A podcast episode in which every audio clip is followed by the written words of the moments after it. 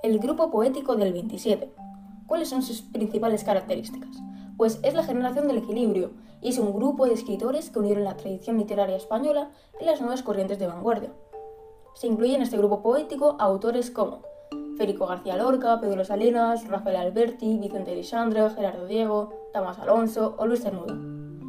Esta generación tomó como referencia al 1927. ¿Por qué? Pues porque se cumplieron 300 años desde la muerte de Góngora, autor que tenían como modelo.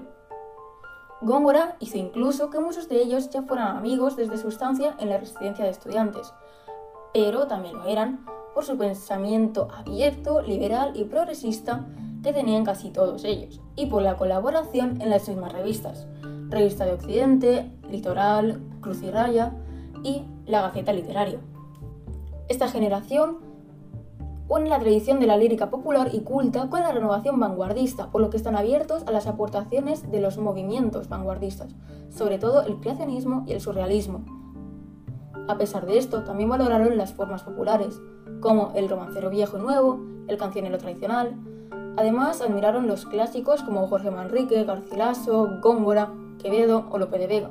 Y del siglo XIX influye Becker, aunque sobre todo está la poesía pura, de Juan Ramón Jiménez. Sí que es verdad que los temas usados son los tradicionales de la cultura occidental, sin embargo, ellos los usan de una manera original.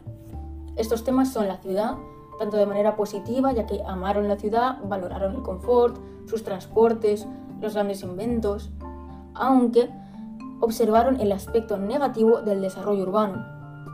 La naturaleza, pues retomaron este concepto aproximándolo a la ciudad y al mundo cotidiano, el amor liga en este sentimiento a la idea de la naturaleza humana y el individuo.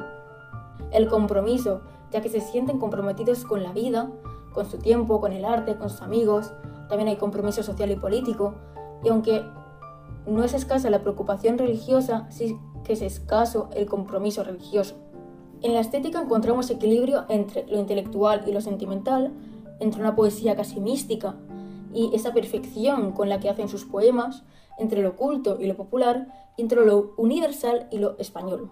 Estilísticamente aportaron metáforas y comparaciones para provocar sensaciones semejantes en lugar de parecidos físicos. Es decir, la relación entre dos términos es algo que tiene que ver con la sensación que provoca.